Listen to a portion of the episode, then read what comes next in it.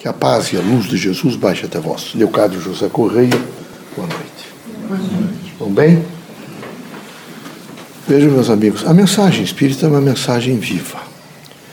É uma mensagem que tem como responsabilidade fazer com que vocês se suportem material e espiritualmente e vivam intensamente o sentido do bem, da justiça e do amor. É preciso que vocês não sejam criaturas permanentemente nem maliciosas, nem maledicentes. O espiritista é alguém que faz um fluir de dignidade contínua. Ele não é alguém que vive sempre numa exploração das coisas erradas ou de suposições de coisa errada. O espiritista é alguém que trabalha para a consistência de um mundo concretamente construindo, veja, numa consciência de lucidez, de esperança e de fraternidade. É preciso que, sob todos os pontos de vista, haja por parte do espírita uma visão crítica do seu sentimento, do seu pensamento, das suas ações, consequentemente, do seu estar realizando. A dimensão maior, eu vi uma mensagem esse dia de Antônio que ele diz o seguinte: é preciso conhecer, mas não, não é possível só conhecer. Só conhecer é muito pouco. É preciso saber. E só saber é muito pouco. É preciso saber fazer o pensamento, saber fazer as ideias, saber fazer os, os, os contatos com as pessoas, saber esperar, saber fraternizar, saber nesse momento mais do que nunca promover o ser humano, saber ser forte, saber não se queixar, saber ter resistência, saber nesse momento entender a responsabilidade de não poluir mais o mundo, está muito poluído. Então é preciso que vocês todos tenham essa consciência de preservação da vida. É horrível imaginar que os rios estão poluídos, as lagoas poluídas, tudo poluído. Então, é necessário, nesse momento, mais do que nunca, uma consciência crítica voltada para uma construção da vida. Tanto que ele está chamando né, essa dimensão de biomimética. Ele diz que é um, um quadro biomimético.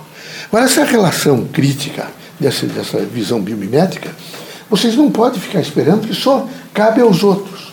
O outro tem que fazer, o outro vai fazer. Não, vocês têm que, nesse momento, se assumir no lixo da sua casa, na sua vida particular, na sua Mas não é só esse lixo orgânico, esse lixo que, que, não, que não é orgânico, que é posto ali, é o lixo do pensamento.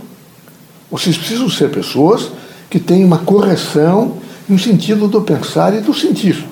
Vocês precisam não derivar para não destruir.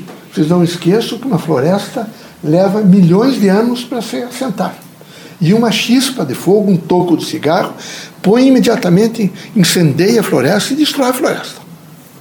Então é necessário, sobre todos os pontos de vista, particularmente os espíritas, um processo de cautela, uma visão crítica do meu pensamento, do meu sentimento, das minhas ações.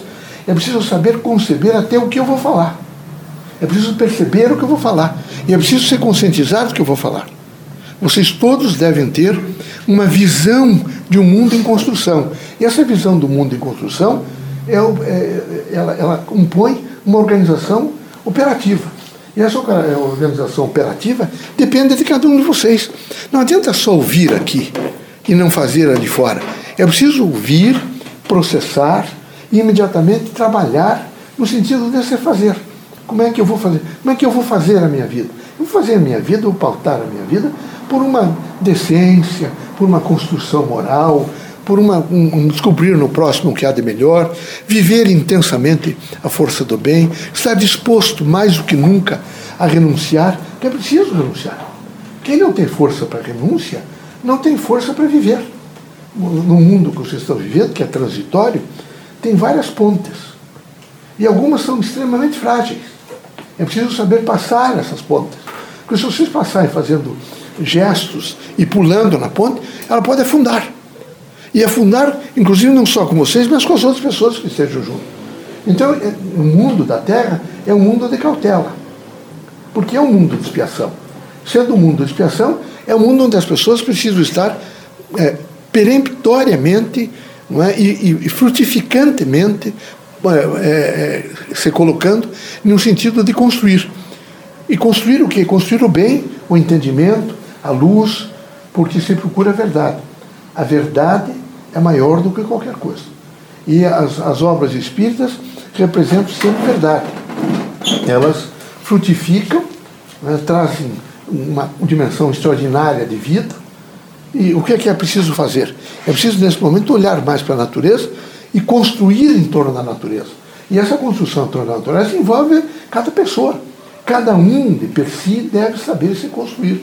Construir, evidentemente, ideias afetivas, construir ideias construtivas, construir ideias de renúncia, construir ideias não é que não sejam possessivas, de viver numa dimensão, vejo, de extensão do bem. Extensão do bem não se faz só falando, ela se faz fazendo. Veja, vocês convivem com pessoas, vocês reencarnaram em ambientes diversificados para fazer experiência com a família. Então é preciso paciência com a família. É preciso paciência com os amigos, com as pessoas que estão lá de vocês. Enfim, é preciso uma coordenação crítica que envolva essa sistemática é, que faz a libertação do espírito pelo conhecimento, consequentemente pelo saber fazer. Que Deus abençoe vocês todos, que Jesus os ilumine, que vocês sejam fortes nos eitos da vida, nos canteiros da vida. Que não deixem nunca de trabalhar, que procurem entender muito as posturas todas, vejo, que são feitas da melhor forma possível.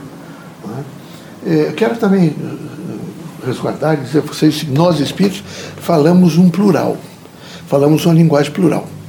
E quando nós falamos linguagem plural, dificilmente eu vou chamar um de vocês e vou dizer, Heitor, você não pode fazer aquilo, isso, aquilo, porque eu estaria contrariando o livre-arbítrio das pessoas.